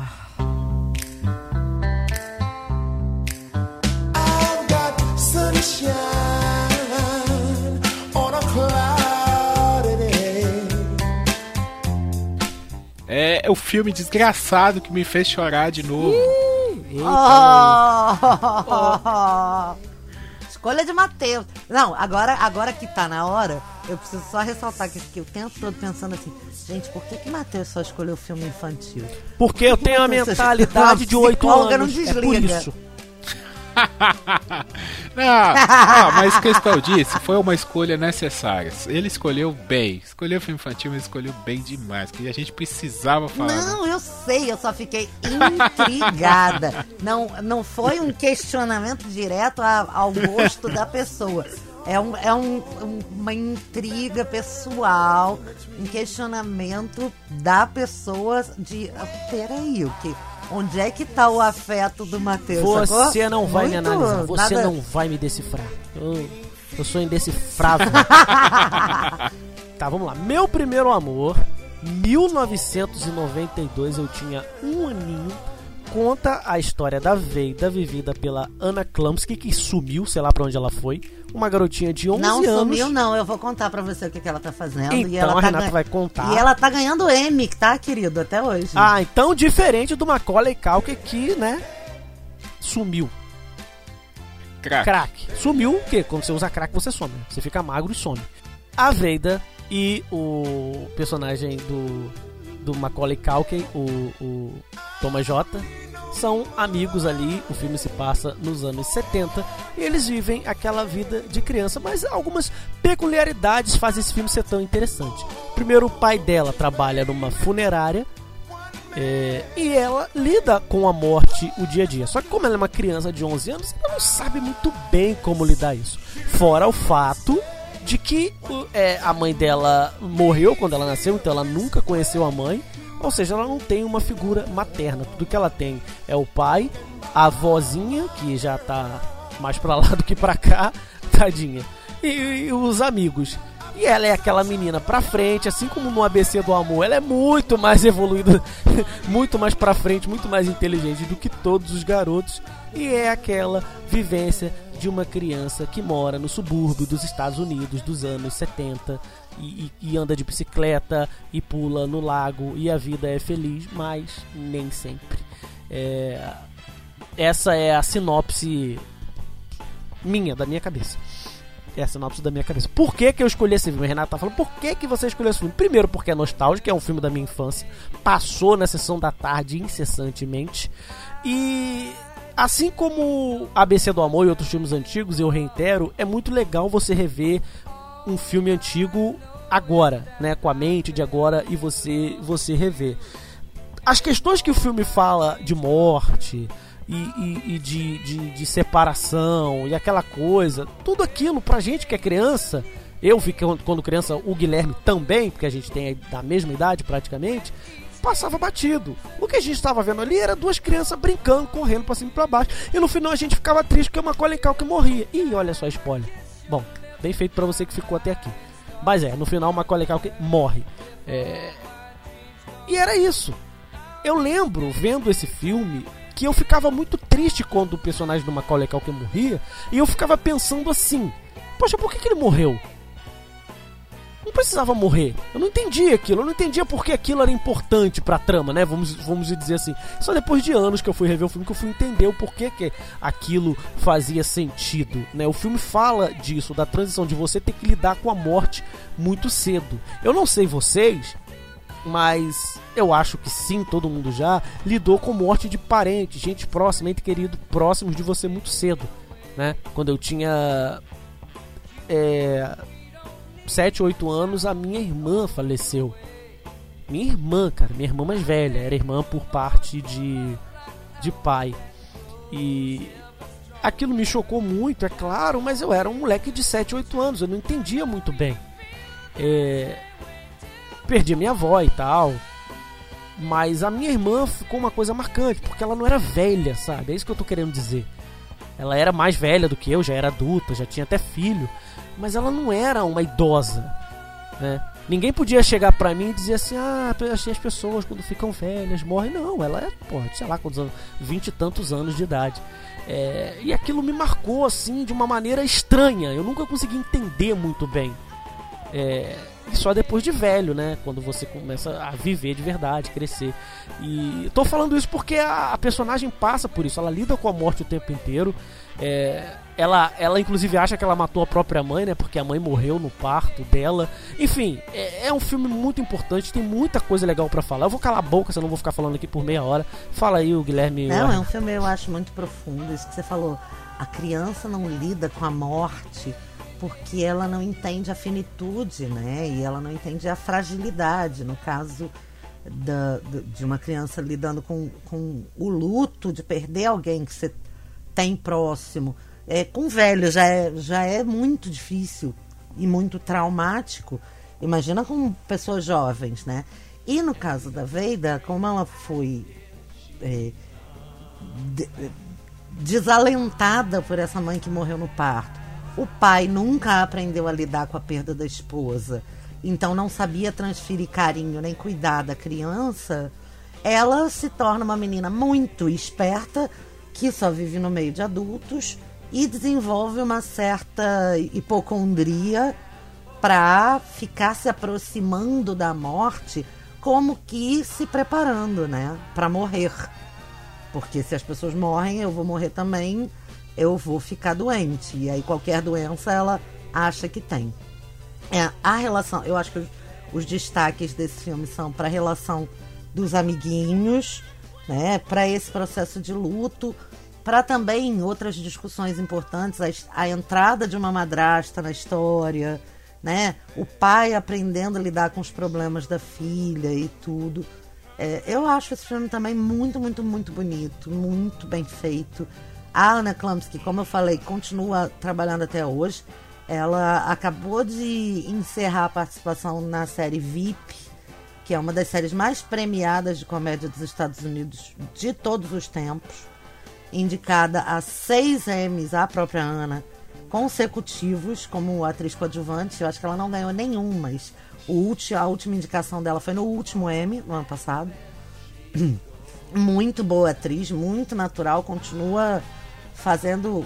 Continua com a cabeça no lugar, diferente do que a gente falou aqui do, do Macaulay Culkin, né? E esse filme é um. Vocês, como eram pequenininhos, talvez não tenham experimentado isso, mas esse filme foi uma, uma quebradeira de bilheteria, foi um sucesso estrondoso que tirou outros filmes muito importantes no mesmo ano de lançamento do topo das paradas, sabe? É, o filme era despretensioso porque falava do amor, do início do amor e de duas crianças e tal. E ele é precursor desse gênero que a gente já falou no do ABC do Amor, mas ele é muito precursor do gênero de contar as histórias a partir do ponto de vista das criancinhas. Então, é muito maravilhoso, muito, muito lindo. é um, foi uma escolha muito maravilhosa do Eu, Matheus. eu concordo o que eu falei do filme fazer chorar. É realmente. Quando eu comecei a ver o filme. Até contar aqui. Eu tava assistindo esses filmes e alguns eu chamei a Mariana pra assistir. É, Aí quando eu falei, ó, eu tenho que ver é, Meu Primeiro Amor. Ela falou assim, não, esse eu não vou ver não, porque esse é pra chorar e eu vou chorar. Aí eu falei assim, tá bom então, vou assistir sozinho. E eu fiquei, esse filme vai me fazer chorar. Chegou na cena de fazer chorar, eu chorei. Chorei, fiquei, como diz o Matheus, suei pelos olhos. Porque realmente não tem como. A, a atuação é incrível, sabe? É incrível a forma como os atores fazem, a relação construída do, dos amigos. São amigos, né?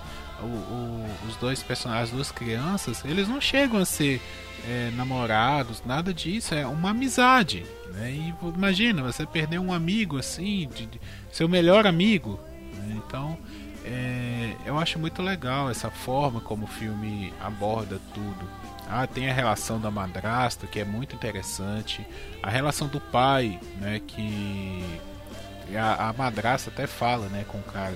Pô, você vive tanto com, com os mortos que você está esquecendo de cuidar dos vivos. Né? Então você tem que dar importância para quem está vivo, para quem está com você. Não essa coisa de morte, morte, morte. Eu, eu penso um pouco nisso também, sabe?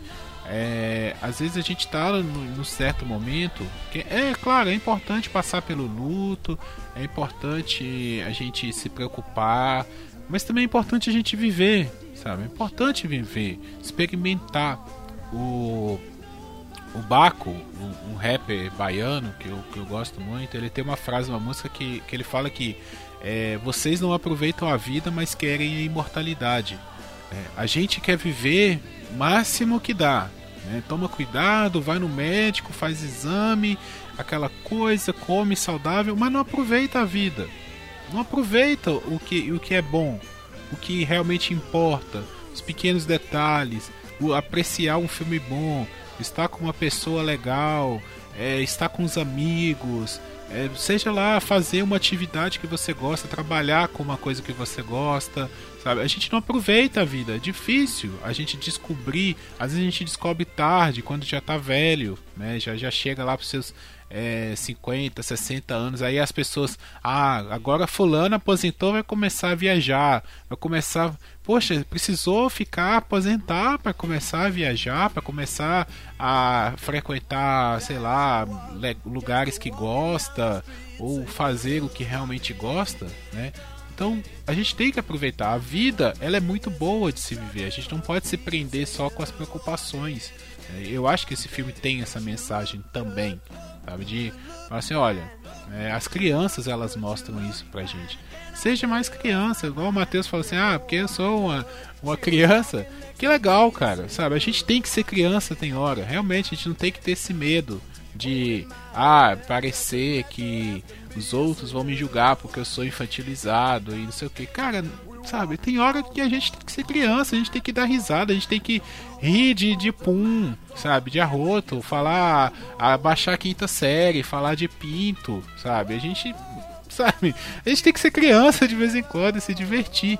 Eu acho esse filme maravilhoso para trazer essas discussões. E Gui, tem uma frase que eu li há alguns anos e que agora até roda no, nos Facebook da vida como meme e que eu acho maravilhosa, exatamente disso que você está falando. Seja um adulto que faz a sua criança orgulhosa. Se você não virou um adulto de, de quem a sua criança ia gostar, você não serve pra merda nenhuma, você é um idiota. Justamente, concordo. Né?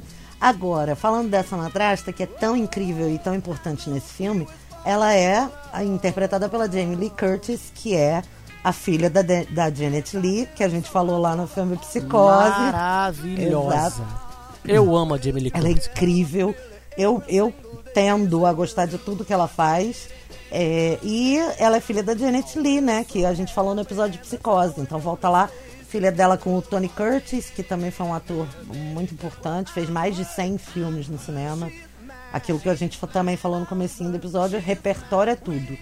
E a Jamie Lee Curtis novinha, né? A gente já está mais acostumado a vê-la mais pra frente, com um pouco mais de idade, assim.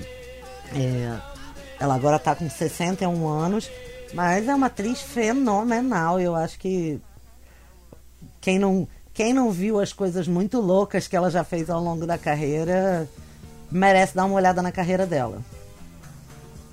Sim, Jamie Lee Curtis de, de Halloween, de True Lies. True Lies, porra, maravilhoso. Do, do, do peixe chamado Wanda. É, eu gosto da Jamie Lee Curtis que ela não tem tempo ruim. Chamou ela pra atuar, ela tá atuando. Ela atua em qualquer coisa. E ela é uma ótima atriz. E, assim, para não deixar de citar, antes de passar a régua final nesse filme, o Dan Aykroyd, né? Eu gosto muito do Dan Aykroyd. Ele é lá um dos caça-fantasmas clássicos. Ele tá no Trocando as Bolas com o Ed Murphy, que é sensacional esse filme, divertidíssimo. Não sei se o Guilherme já assistiu, mas é divertidíssimo esse filme, cara, de 1983. Irmãos Cara de Pau. O, o Dan Aykroyd também é um ator que eu gosto demais.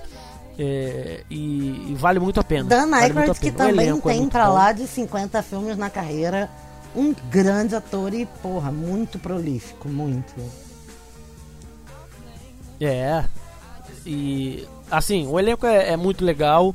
A, a, o Guilherme falou na fala dele do, das atuações na cena dramática do final. É para chorar mesmo.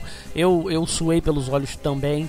Porque não tem como, não tem como. É, é, é realmente assim. Eu não acho que fizeram de propósito. Ah, vou fazer essa cena para chorar. Eles quiseram contar uma história.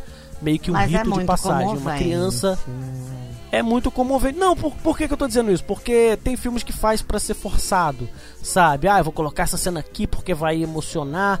E, e, eu não vi isso, eu pelo menos não vi isso nesse filme. O filme quis contar uma história de um rito, meio que um rito de passagem de uma criança tendo que lidar com, com coisas ruins que acontecem na vida, com a morte, com o fato de não ter uma mãe, e com a morte, literalmente, de uma pessoa próxima que era é, o, o, melhor amigo dela, sabe?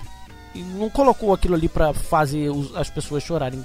Ele quis contar uma história e quis mostrar meio que é, a vida é como ela é, mesmo para uma criança de 11 anos. Eu acho que foi muito bem cedido. E só para não deixar passar o spoiler, Dan Aykroyd está em um dos filmes que a gente vai falar no episódio do Adam Sandler também.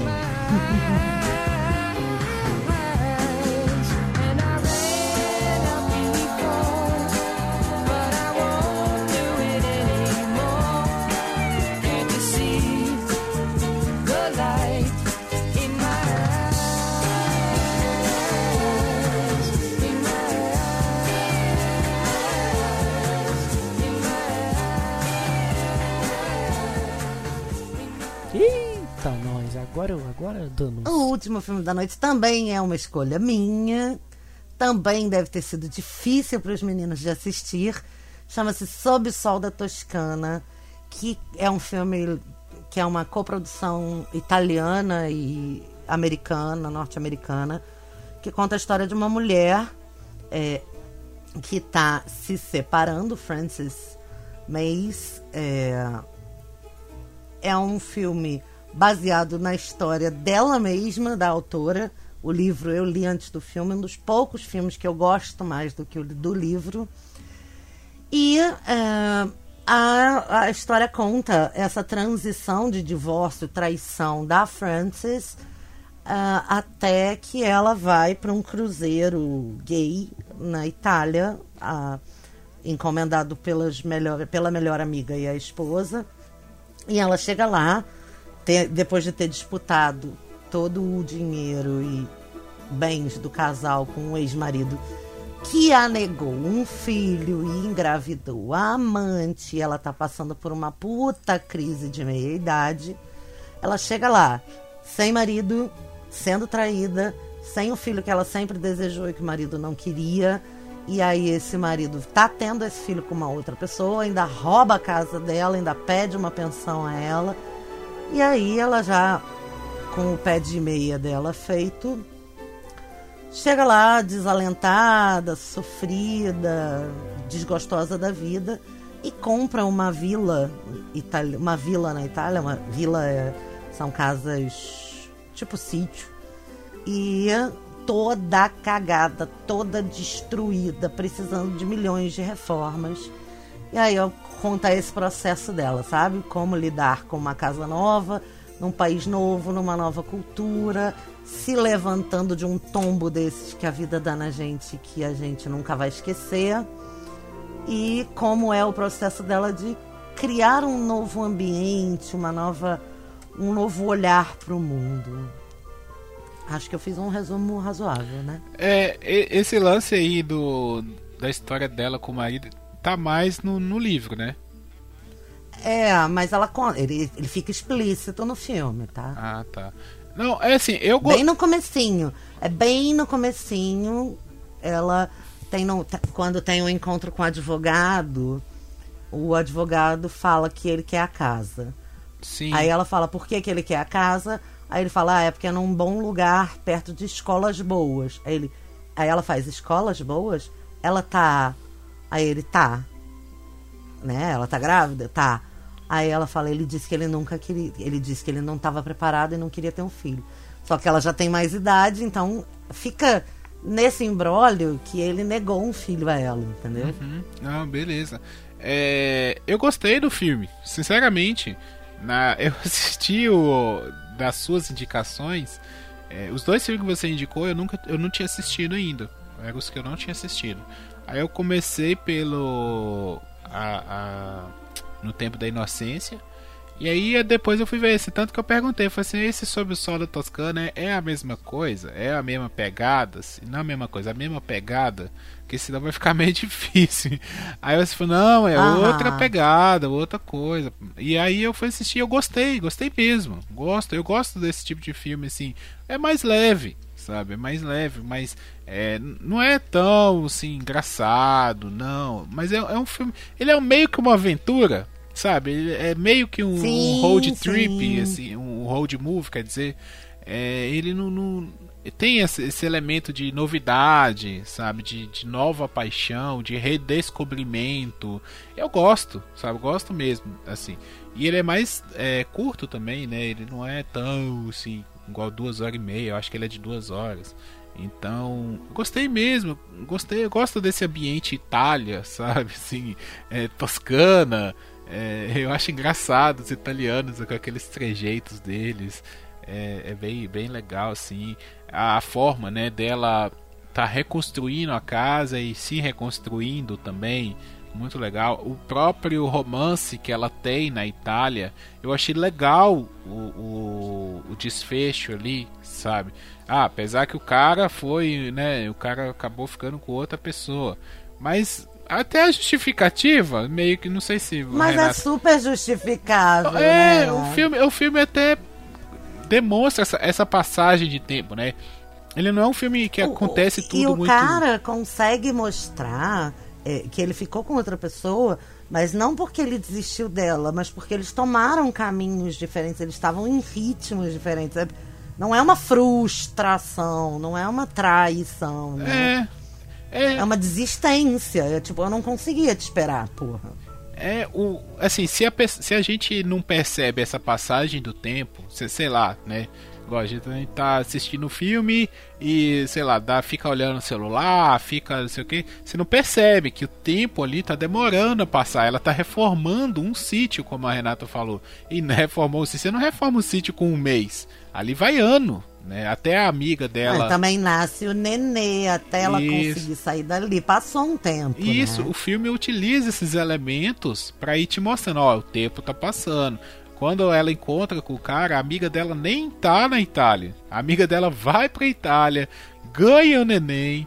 E aí depois o neném já tá, né, até um pouquinho grandinho ali, que ela vai atrás do cara de novo, e o cara tá com outro, então, ou seja, já passou meses ali, né, e o cara foi atrás dela, eles não conseguiram se encontrar, então tem tudo, toda essa questão, o filme é muito bem trabalhado, gostei mesmo, é, como eu disse, na ambientação, os atores são legais, tem a, a Sandra Oh, né, que a gente falou de, de. É Sandra Oh o nome dela? Isso, exatamente. Que a gente falou Killing né? E ela tá no, bem mais nova, né? Assim, tá, tá bem diferente. Eu falei, é, é, ela. Aí eu fui dar uma olhadinha na internet. E, que eu sou péssimo para reconhecer pessoas assim e falar quando a pessoa parece com alguém. Então eu recorro a Mariana nessas horas. Mas aí eu, eu fui olhar e falei, ah, é ela, cara, que legal, sabe? Então eu gostei. Não, e cara. aquele núcleo polaco-italiano, que é um conflito que existe, para quem não sabe, os italianos e os poloneses têm ali uma rivalidade, né? E os construtores, os, os trabalhadores da obra do sítio são. é, uma parte é polaca, a outra parte é, é italiana. E aí no final que eles fazem um monumento à Polônia. é muito bom. É muito bom aquilo, porque como ela era americana, não era italiana, eles podiam botar um pedacinho da Polônia lá. Não, é é. muito legal. Aham. Vai, fala. Não, não, é. Não, e até porque. porque aí é a história, né? Pô, a Polônia ela foi dominada pela Alemanha na Segunda Guerra Mundial, os nazistas, e a Itália lutou do lado da Alemanha. Então ainda tem esse negócio. O fascismo nasceu na Itália, os italianos são bem preconceituosos, são bem racistas, são bem reacionários, sei lá, o que seja que for, eles não gostam de gente estranha, são preco... Quem já viu o filme de máfia está ligado que é italiano, descendente de italiano, eles são complicados nessa parte, são bem foda mesmo. Olha só, deixa eu falar aqui, antes, antes da Renata passar a régua.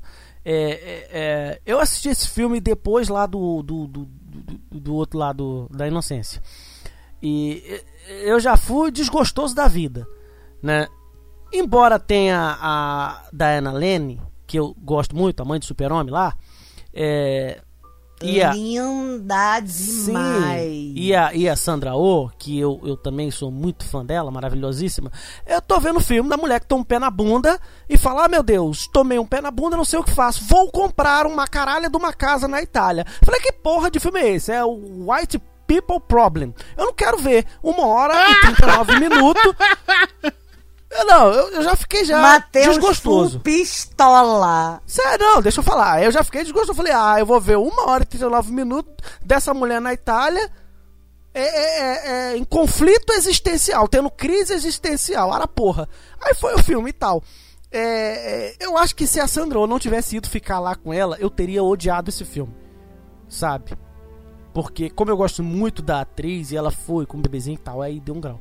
Porque os romances dela, whatever, caguei, caguei pra aqueles italianos, foda-se, entendeu? Mas o filme, eu vou falar o que eu gostei do filme agora, que eu já, já pistolei. Pelo menos o filme se passa na Itália, que embora ele seja um bando de racistas, o país é bonito, o país não tem nada a ver com o seu povo. É muito legal a paisagem, onde ela visita, tudo bonito, tudo maravilhoso. E uma parada que eu achei muito legal, que eu percebi e consegui extrair, é que quando ela chega lá e ela tá toda, ai meu Deus, a minha vida tá de cabeça para baixo, comprei uma casa na Itália, não sei fazer as coisas, sei fazer remendo, não sei fazer, não sei fazer é, é, é, acabamentos, que não sei o que, ela fala, acho que ela fala pro, pro, pro ou pra amiga dela lá, ou pra, pra aquele cara lá que, que é o, o vendedor lá, ela fala algo do tipo: Ah, eu, eu, eu, eu quero casar nessa casa e quero ter filhos. Um nego- Eu quero que essa casa tenha um casamento e tenha filhos. Ela fala um negócio assim, algo do tipo. E no final tem. E o cara até fala isso pra ela: Ó, você queria que essa casa tivesse um casamento? Teve um casamento, que tem um casamentozinho lá dos, dos jovenzinhos lá. Do moleque que toma bandeirada na cara, que quer casar com a menina. Você queria que essa casa tivesse filho? Tem filho. Aí mostra a Sandaô com um filhinho. Eu achei aquilo bonitinho. Eu falei, porra, legal. Aí fechou bonito pra mim. Um filme que eu ia meter o pau, vai ter uma coisa legal pra poder falar no final.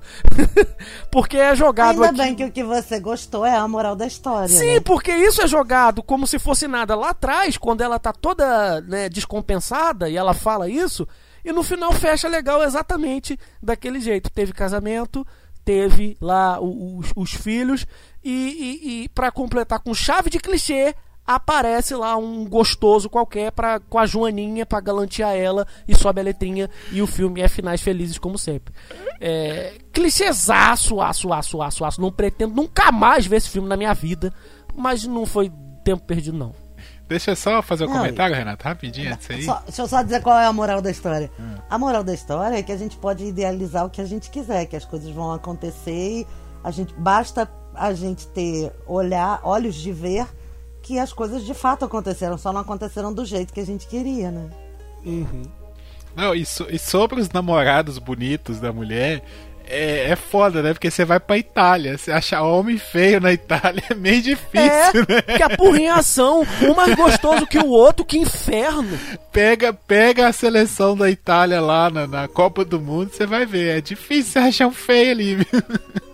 Até os peão da obra dela são bonitos, pô.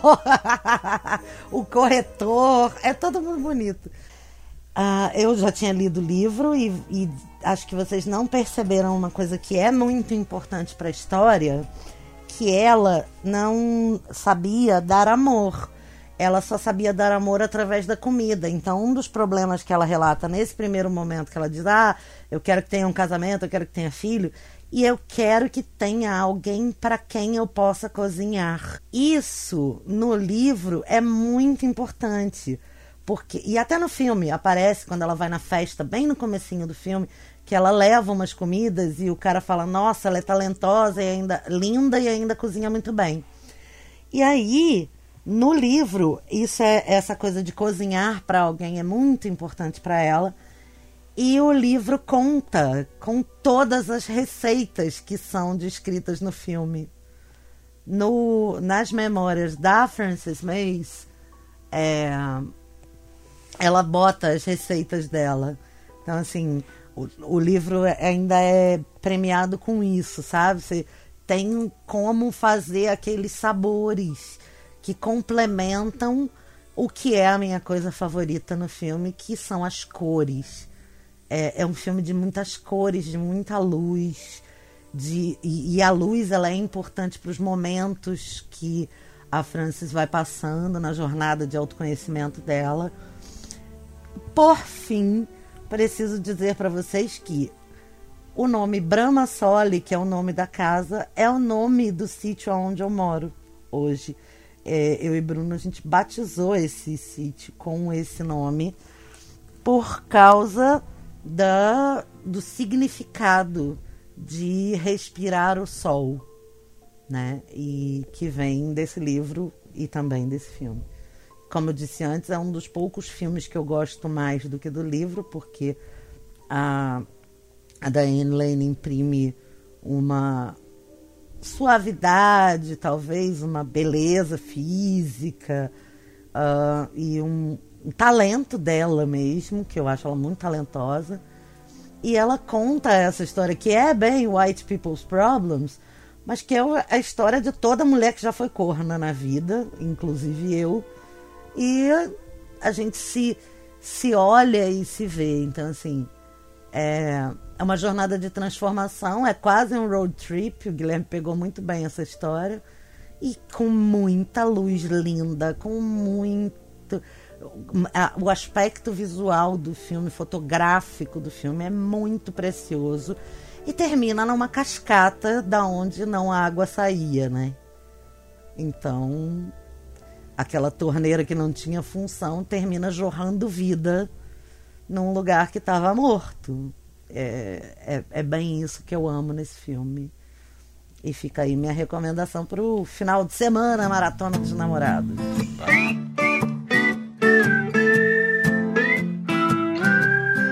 Vou fazer um chá com umas plantas ornamentais. Sentar nessa varanda na minha mente com os meus É isso aí, pessoal. Então, esperamos que vocês tenham gostado. Esperamos que tenha que a gente tenha trazido algum entretenimento para vocês. Valorizem a cultura nesse momento em que está todo mundo com a saúde mental tão prejudicada que a gente sabe o quanto a gente precisa da cultura.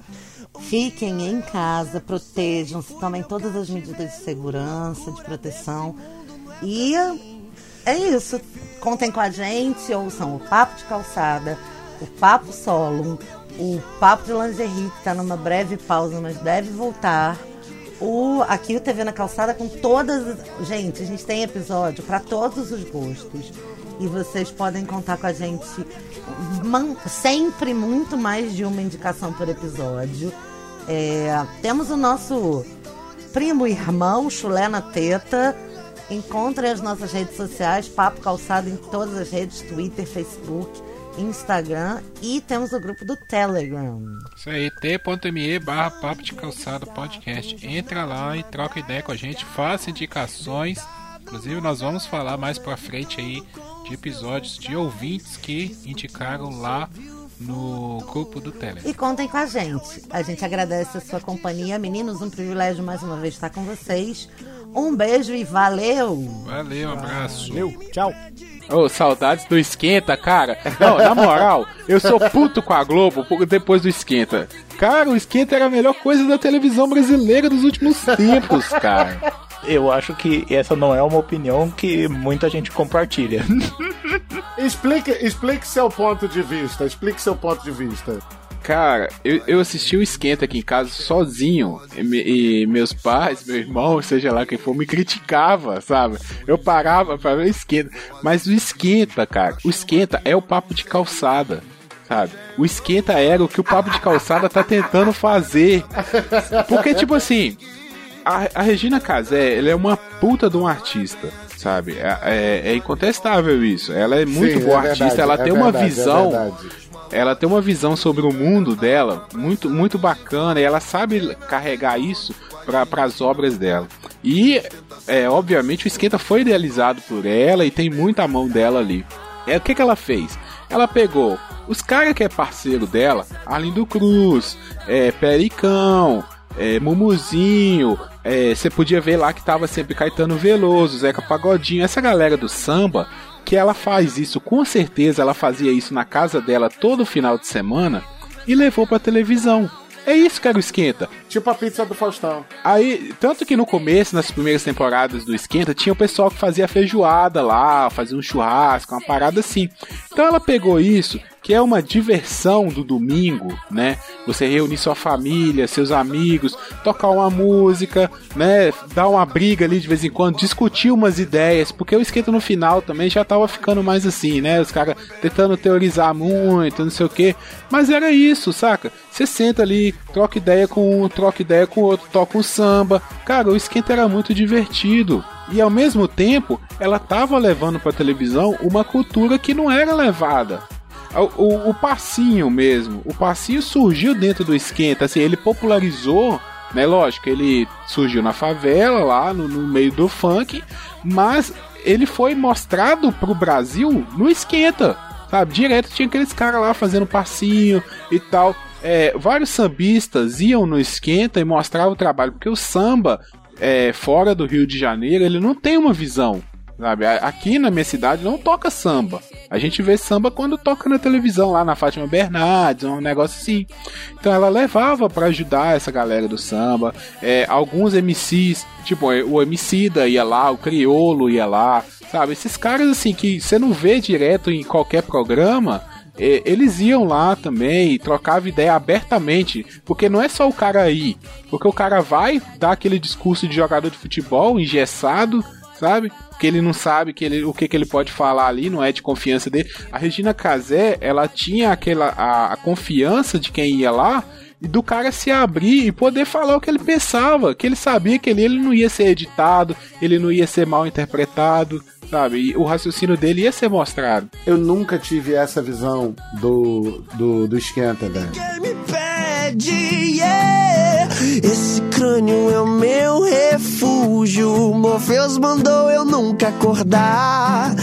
Um dia eu me sequestrei, fui meu cativeiro. Loucura desse mundo não é pra mim. Eu prefiro a minha cama, botar o meu pijama e só. Sintonizar a mente, morar em Bangladesh, trocar